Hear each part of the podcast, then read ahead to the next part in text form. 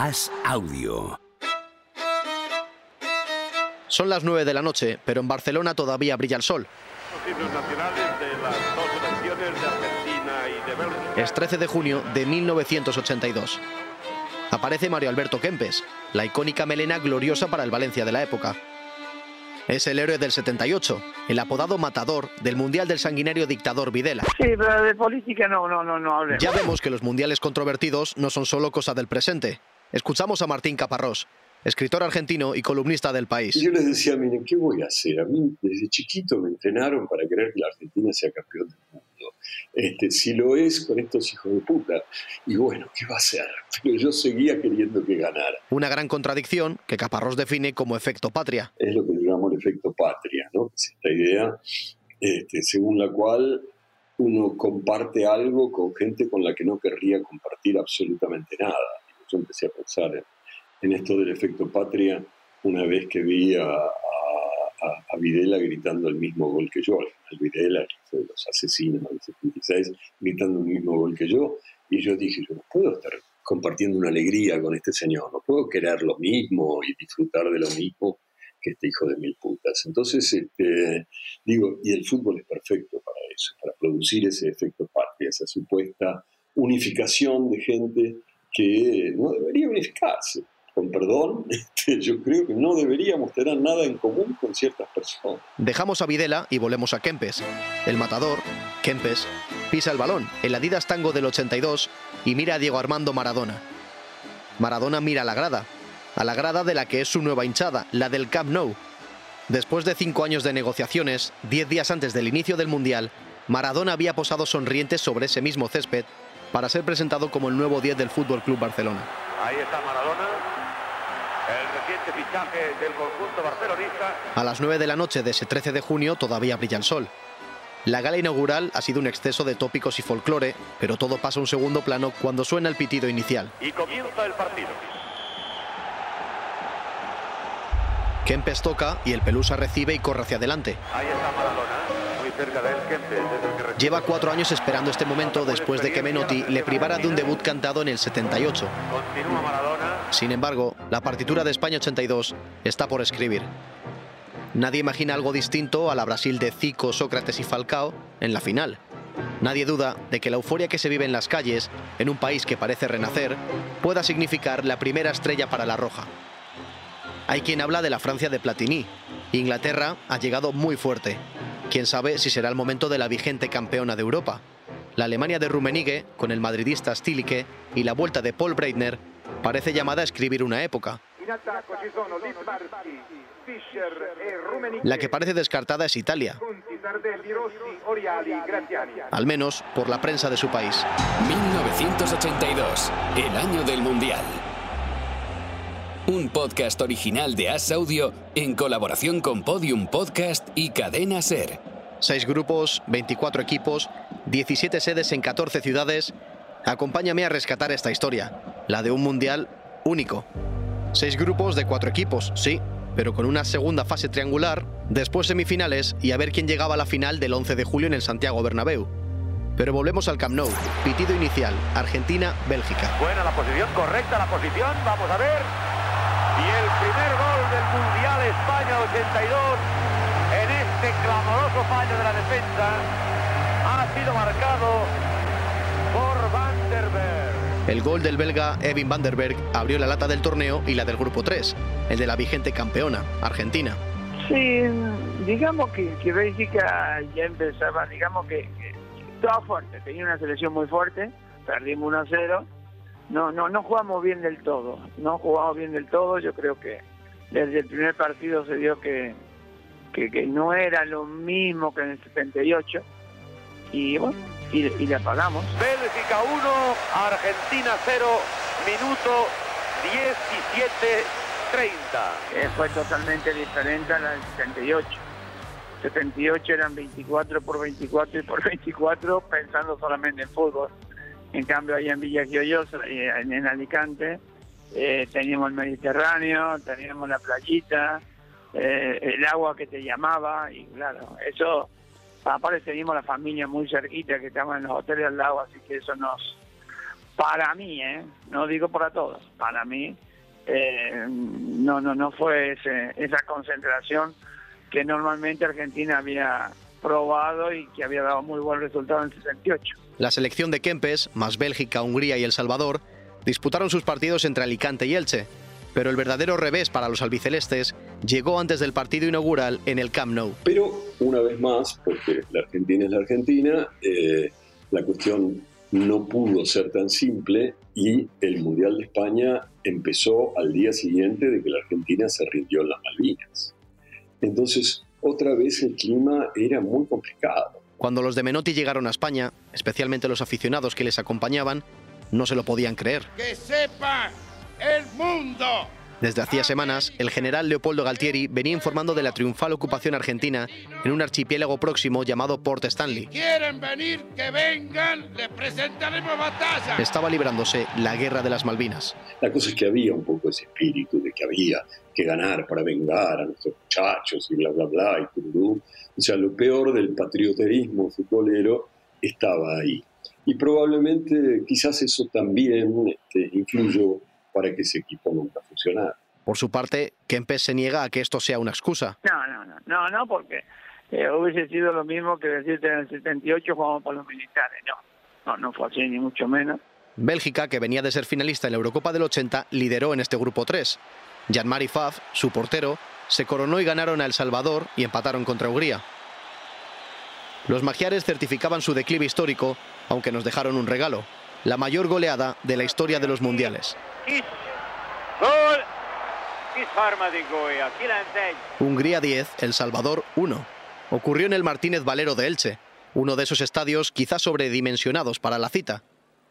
Hungría vapuleó a una selección cuyos jugadores andaban descompuestos por su guerra civil. En sus contados desplazamientos para los partidos clasificatorios, incluso tuvieron que recoger heridos de la confrontación en el autobús del equipo. En el 82 el fútbol todavía tenía cabida para este tipo de países en una situación más que precaria. Y nosotros hicimos... Me lo cuenta Luis Fernando Guevara, el portero que encajó esos 10 goles en un solo partido. Que pudimos, no tuvimos la preparación adecuada, no viajamos de la forma adecuada, no hicimos las cosas como se tenían que hacer pues lo demás es excusa. El Salvador se presentó en España con 20 jugadores. El dinero no alcanzó siquiera para que viajaran los 22 reglamentarios y un mínimo cuerpo técnico. El equipo de un jovencísimo mágico González hizo lo que pudo. Los balones, los zapatos y todo esto pues no se nos había entregado por parte de la federación. Y al llegar al estadio de Elche, eh, los húngaros estaban entrenando y eh, nos prestaron los balones al finalizar la práctica. El Salvador y Argentina no son los únicos países que disputan el Mundial con sus ejércitos librando una guerra. No obstante, son otras las convulsiones que existen entre el Real Comité Organizador y la FIFA, y daremos cuenta de ellas. Pero en este grupo 3, en el primero que resolvemos, Argentina pasa como segunda de grupo. Víctor Hugo Morales, narrador. El primer partido que pierde contra Bélgica, 1 eh, a 0, un partido que la Argentina debía ganar, pero cambió la historia, cambió a, qué rivales tenía que enfrentar después en, en su derrotero y eso le fue perjudicial. Empieza a torcerse el guion de lo previsto, y las consecuencias son importantes, también para la organización. Dedicaremos un episodio a hablar de la corrupción y el dinero en torno a España 82, pero vete quedando con esta idea. Las entradas para la segunda fase, contando con que Argentina se clasificaría como primera de grupo, llevan meses vendiéndose en su país, y esa segunda fase debe disputarse en el Camp Nou, como el partido inaugural. Pero Argentina, insistimos, acaba siendo segunda de grupo. Su destino es Barcelona, sí, pero otro estadio, uno que hoy ni siquiera existe, y donde van a ir a parar tres campeones del mundo para disputar lo que en esta serie vamos a llamar el pequeño mundial.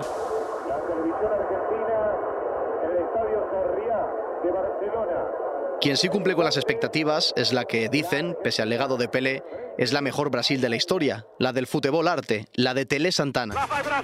El equipo de Brasil, aquel era espectacular. Pablo Mialdea, redactor del diario As en España 82. Pero era un equipazo, es que si veías a Junior jugar, a Toniño Cerezo, a Zico, a Falcao, a Sócrates, a Eder, como le, tú ves el gol que mete en Sevilla, el que la levanta y le pega, uno lo mete uno de falta.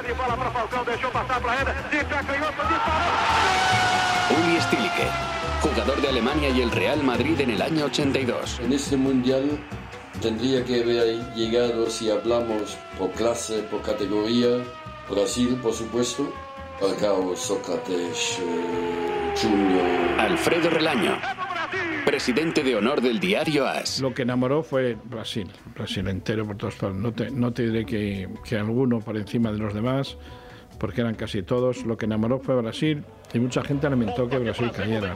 José María Pérez Peridis, Tenía una selección maravillosa. ¿eh? humorista gráfico y escritor. Brasil tuvo una selección Viajó bastante hinchada, la hinchada vestidos de brasileños, las garotas, los, los tíos con la música. Había, me acuerdo, una. Volaban una cometa y la hacían bailar al son de, al son de la, la batucada que ellos iban tocando. Era una cosa como. Y, y Brasil ahí abajo tocando y jugando. Era una- son los, los momentos más bonitos que yo he visto en, en- en mi, en mi historia como aficionado. ¿eh? Eso, en, en Brasil, por, por ejemplo, contra Nueva Zelanda, que la cogió. Vamos caprichar nesse cruzamento. Tá aí o cruzamento para Zico. Bateu! Las crónicas escritas desde el Sánchez Pizjuán y el Benito Villamarín hablan de ese ambiente casi mágico. Brasil no solo cumple con las expectativas, la selección canariña enamora y emociona en Sevilla. Eh, estaba la Unión Soviética con un equipo formidable al que perjudicaron en el partido contra Brasil. Me acuerdo que yo rezongaba un poco porque a la Unión Soviética eh, siempre la perjudican, siempre hay algo, incluso fue perjudicada contra Argentina en 1990. Como nos recuerda Víctor Hugo Morales, la Unión Soviética era un rival complicado. Pero Brasil le supera con alguna ayuda arbitral y los goles antológicos y extraordinarios de Sócrates y Eder. Sócrates. Buscando tiro. ¡Golazo! ¡Qué golazo ha marcado Sócrates! ¡Qué gol ha marcado Sócrates, señores! Eludiendo a los rivales. Tras ese debut ajustado en el grupo 6, pasa por encima de Escocia con un 4-1 y Nueva Zelanda con un 4-0. ¡Qué gol ha marcado el capitán de Brasil a los 29 minutos de la segunda parte! Argentina resbala y Brasil deslumbra. Al pequeño Mundial de Sarriá solo le falta un ingrediente. Una selección, Italia, que ha llegado tras una batalla mediática campal en su país.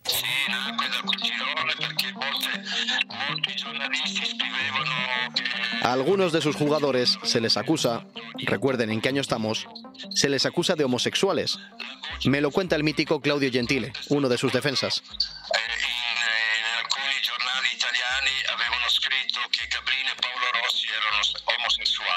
Su seleccionador, Enzo Bersot, ha construido un búnker alrededor de los seleccionados. Sigue el periodista Quique Guas. No habían relaciones. Bersot no hablaba con la prensa italiana. Bueno, había... Silencio estampa. Sí, silencio estampa. Había unas broncas increíbles. Silencio estampa. No hay interlocución con los medios. Bersot ha hecho una convocatoria singular. Por ejemplo, confía su delantera a un jugador que lleva dos años en el dique seco. Apenas ha jugado un par de partidos con la Juve después de que le salpicara una trama de quinielas amañadas. Este jugador tiene el nombre más común de Italia y va a ser el antihéroe de este mundial. Italia en la primera fase media, en la división del, seleccionador, era, era un Cristo. O sea, no ganaron ni un partido, no ganaron a Camerún, no ganaron a Polonia, no ganaron a Perú, me parece que era. Santi Jiménez, subdirector de AS, nos recuerda otro hito curioso. Italia, que disputó su primera fase en Balaidos, se clasificó y llegó al pequeño Mundial de Sarriá sin ganar ni un partido. Tres empates ante Polonia, Perú y Camerún. Polonia va fortísima con Boni y Quilato. Perú es la más floja del grupo y contra pronóstico Camerún, que enamora a cronistas y aficionados, empata los tres partidos, como Italia. Apasiona a su delantero, Roger Mila, quien abrió la puerta a los Sadio Mané, Didier Drogba o Samuel Eto'o. Camerún apenas encaja un gol porque defiende su portería el que, según escribe en aquellos días Mario Vargas Llosa, sería el mejor portero del Mundial. El símbolo y mito, Tommy Encono. Es un honor que lo diga él, bueno, enamorado, digamos, del fútbol, un gran de la, de la literatura. Para mí es un honor, digamos, que, que me haya dedicado, digamos, esta pequeña palabra. Gusta tanto Encono que el Barça quiere ficharlo como nos recuerda Quique Guas. Se van a la caza de Encono, que era uno- otra de las grandes figuras, Tommy Encono, que Vinguella, desesperado porque lo aconseja, fíjese bien lo que le digo, ¿eh? lo aconseja Eleno Herrera, que va a ver un partido a Marrakech conmigo, yo voy a trabajar y él a verlo, y ve a Encono y dice, este, es- este tío que venga para el Barça. Encono jugará en Barcelona, pero en el español, en Sarriá. Ya hemos resuelto lo que ocurrió en tres de los seis grupos. Antes de saber qué pasa con Alemania Occidental, Francia o Inglaterra, toca preguntar por el origen de nuestro fiasco, el de España. Su sede era Luis Casanova, Mestalla. Pero necesito volver a los meses previos al Mundial. Quizá así sepamos qué pasó para que la selección de los Camacho, Arconada, Zamora, Juanito Oquini no triunfara. Mis compañeros Joaquín Maroto y Pablo Mialdea llevan años cubriendo mundiales para AS. Me recuerdan que hubo más de seis semanas de concentración divididas en dos partes. Para Qatar, por ejemplo, las elecciones apenas se toman unos días. Sí, bueno, lo de las concentraciones de España en los mundiales es para hacer un libro. Se podría hacer un libro solamente de las concentraciones, porque ya he vivido algunas de... ha sido un cachondeo, ¿no? Era la, la concentración de seis semanas se hace muy tediosa. Ellos allí en el Saler estaban muy aislados rodeados de policía por todas las partes para entrar, porque ellos eh, eran años de, ETA y, había mucho temor, había muchos muchos policías, incluso en los entrenamientos, eh, corrían con ellos, en la molina iban ahí. Seis semanas era casi una pretemporada. ¿Cómo afectaría eso después de nueve o diez meses de competición? José Emilio Santamaría, el seleccionador de origen uruguayo, una leyenda del Real Madrid y sustituto de Kubala en este reto, diseñó una primera etapa en los Pirineos, en La Molina. Estaban casi aislados, con temperaturas de 2 o 3 grados por la noche. La segunda etapa fue en el Parador Nacional de El Saler, en Valencia, donde jugarán la primera fase. Allí les esperaba uno de los junios más calurosos de los 80. Escuchamos a Roberto López Ufarte, goleador de la Real Sociedad bicampeona de Liga, y a Enrique Saura, goleador del Valencia y de España en este Mundial.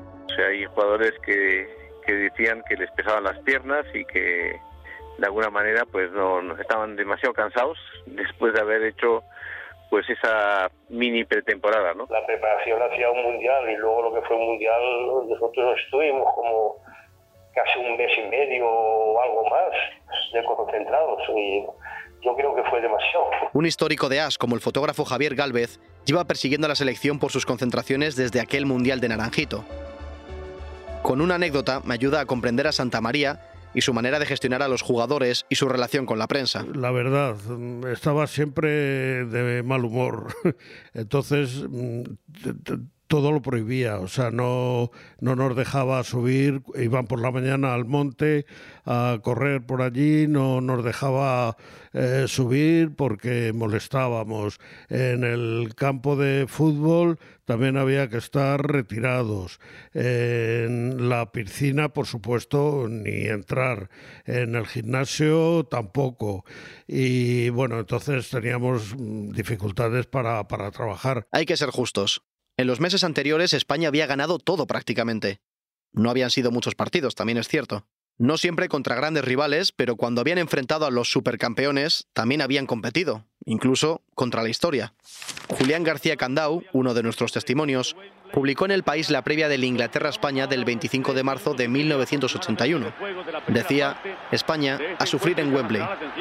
Una buena ocasión de España y gol, gol. España a través de Víctor acaba de marcar, señoras y señores, el primer tanto. Y España ganó.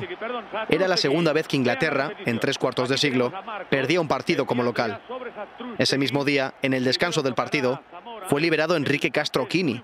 No sabía en ese momento lo que se podía tratar, porque yo lo que nunca pensé era que me podían sacar la policía así como me sacó. Y entonces pensé que me iban a matar. Y de alguna forma, los aficionados al fútbol liberaron algo decisivo, unas altas expectativas para el Mundial del 82. Tomás Roncero. Y esa mezcla con Arconada, que era, para mí, yo era curiosamente del Mundial de Madrid, pero yo era de Arconada. A pesar de que luego tuviera sus fallos en partidos importantes, pero para mí Arconada era increíble. Entonces, yo creo que de verdad que tenemos un equipo para luchar por el título. No digo ganar, pero a lo mejor haber llegado a la semis por lo menos. Pero el caso es que yo me encerré en mi casa ya para ver los partidos del día inaugural. Y me acuerdo que hice un mural grande, una cartuna blanca, no olvidaré mi vida, con Rotring 02 y Rotring 08, ¿te acordarás? Y eso iba a ser para luego enmarcarlo y es partido a partido hacer mini fichitas. Los adolescentes, como hizo entonces mi compañero Tomás Roncero, llevan meses soñando. ¿Y si el anfitrión ganara el Mundial? Alemania Federal en el 74 y Argentina en el 78 lo habían logrado. ¿Por qué no España?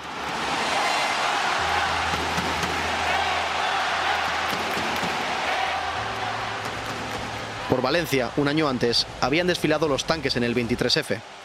Lo que desfilan en aquellos días entre el Sidi Saler Hotel y lo que hoy llamamos Mestalla son decenas de miles de personas.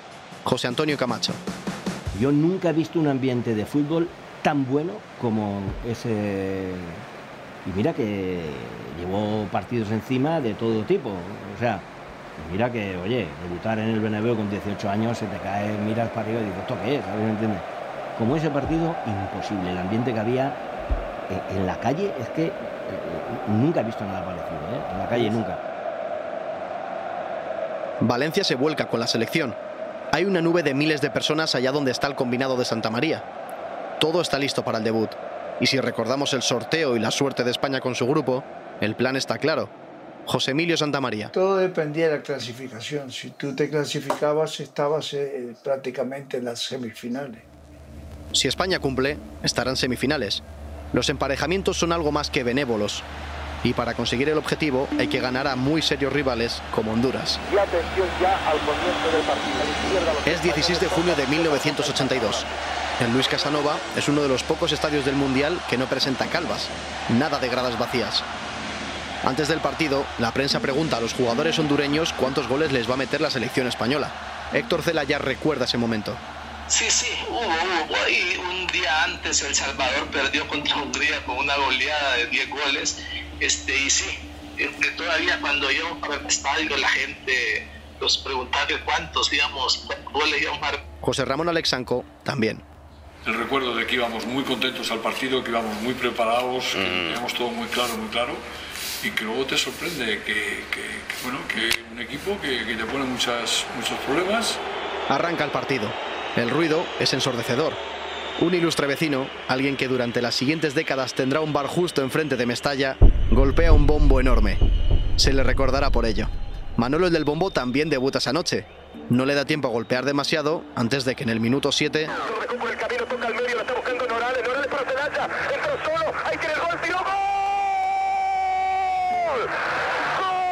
Yo agarré la pelota, seguí y hice una pared con, con Tecate Norales y ahí me encontré en el camino con, con Tendillo, con Joaquín y sí eh, chocamos eh, al final con Joaquín, pero yo iba con mucha fuerza para adelante y sí este, logré enfrentar con nada y con tan buena suerte para mí que le logré colocar el balón por encima de su cuerpo. Y a los siete minutos nosotros estábamos ganando 1 a 0 increíble era para, para nuestro país para el primer gol del partido está perdiendo España, está perdiendo el organizador del Mundial. Y todos empiezan a pensar en el resultado de Argelia y Alemania. Honduras 1, España 0. Víctor Hugo Morales lo narra. Celaya recuerda su gol. Honduras le está ganando a España. Un escalofrío recorre Valencia y hasta el último rincón del país. ¿Y si no? ¿Y si este no es nuestro mundial? López Ufarte consigue empatar en el 66, de penalti.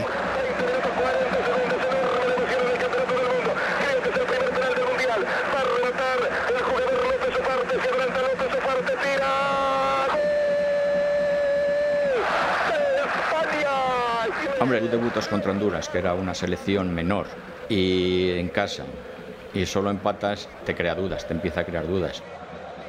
Honduras era seguramente el más asequible de los tres rivales. El segundo partido nos enfrenta a la que quizá es la única selección, digamos, difícil del grupo. Yugoslavia repite el guion.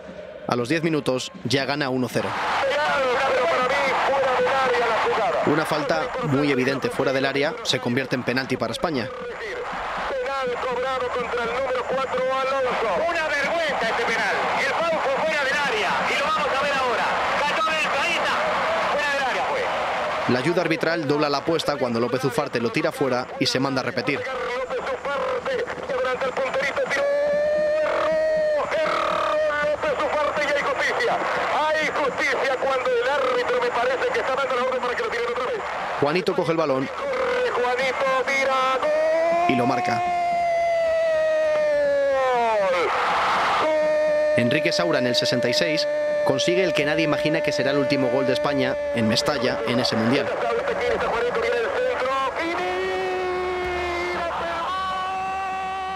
Quique Guas y Alfredo Relaño lo recuerdan. Santa María no, era un quisquilloso, eh, meticuloso, quería controlarlo todo y no podía. Con dudas que nunca se resolvían y que, y que eran maliciosas, que si Santianos, Atrostegui o Kini, que era muy difícil. Tenía estos delanteros centros muy buenos y siempre había una gran parte, todo el marismo quería Santiana, todo el antimarismo quería cualquiera de los otros dos, ¿no? Y, y estaba Kini.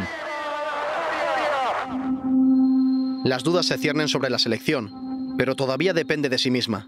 Solo debe ganar el siguiente partido. Con cuatro puntos incluso podría permitirse no hacerlo. Sin embargo, el ambiente se ha enrarecido muchísimo. Su mala relación con la prensa, sin duda, no parece ayudar en este momento tan crítico del 82. Habla, desde su museo doméstico, José Ramón de la Morena. Cuando llegas a seleccionador mm, hay que tener mucha mano izquierda para no hacer tarisco. Que José Emilio Santamaría eh, tampoco era eh, el, don de la simpatía, ni mucho menos. Eh, no llegó a rozar los, los niveles de, del ínclito Clemente, pero, pero no era simpático, no era simpático. Se empieza a dudar de absolutamente todo.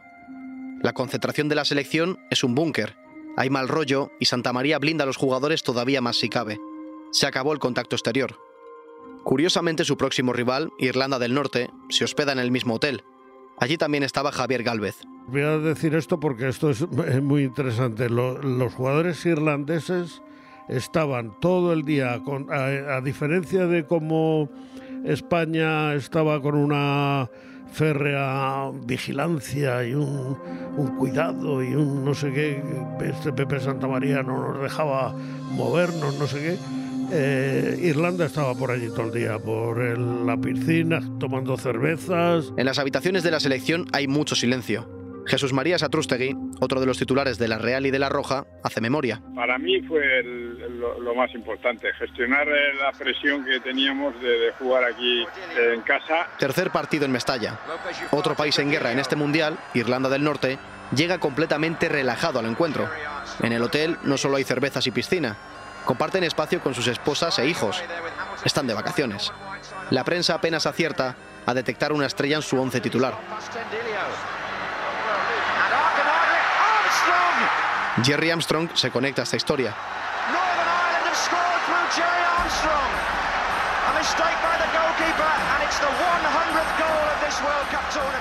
No solo fue el error de Arconada, sino que España fue incapaz de marcarle un gol al que, quien lo diría, acaba siendo primera de grupo. Y España pasa como segunda de chiripa.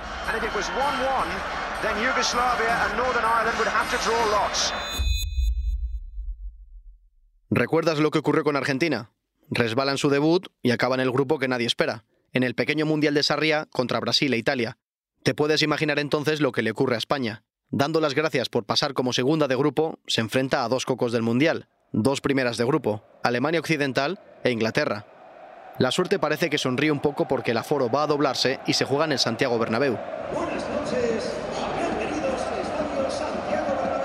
Antes de repasar dos de las anécdotas más icónicas de este Mundial, antes de poner punto final a este episodio dedicado a la primera fase, hacemos un breve descanso.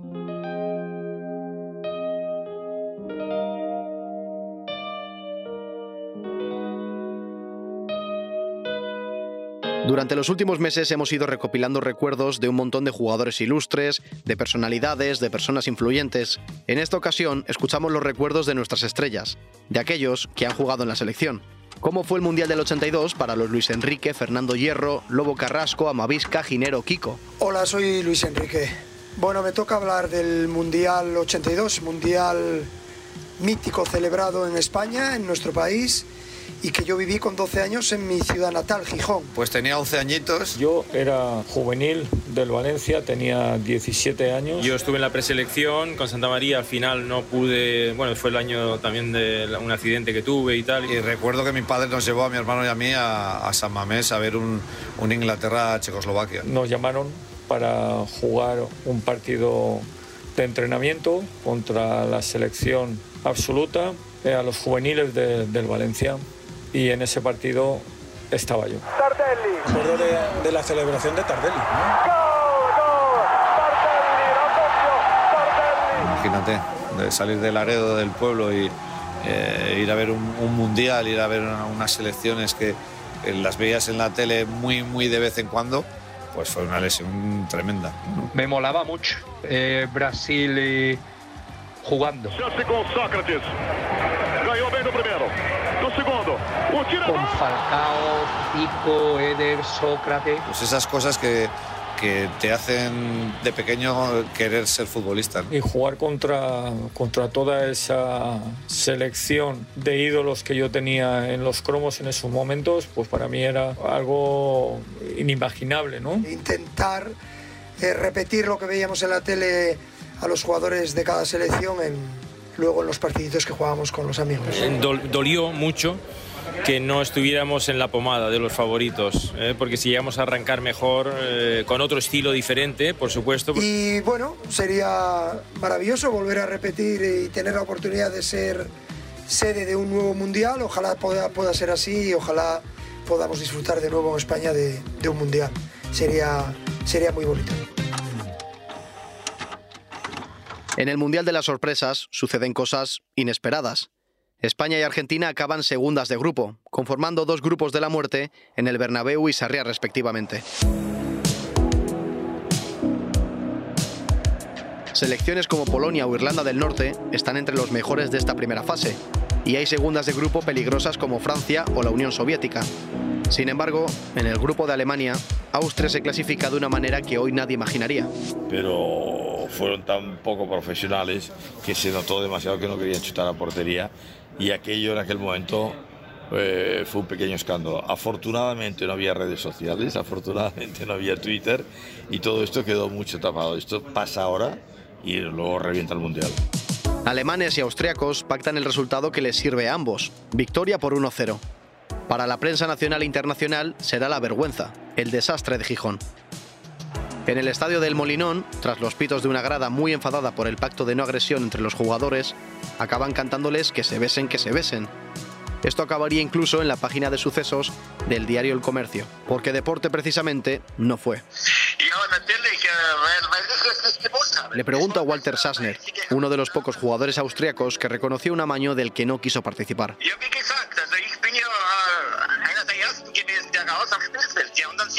Recuerda como Hans-Peter Briegel, el temido e imparable lateral alemán, le pedía incluso que no corriera.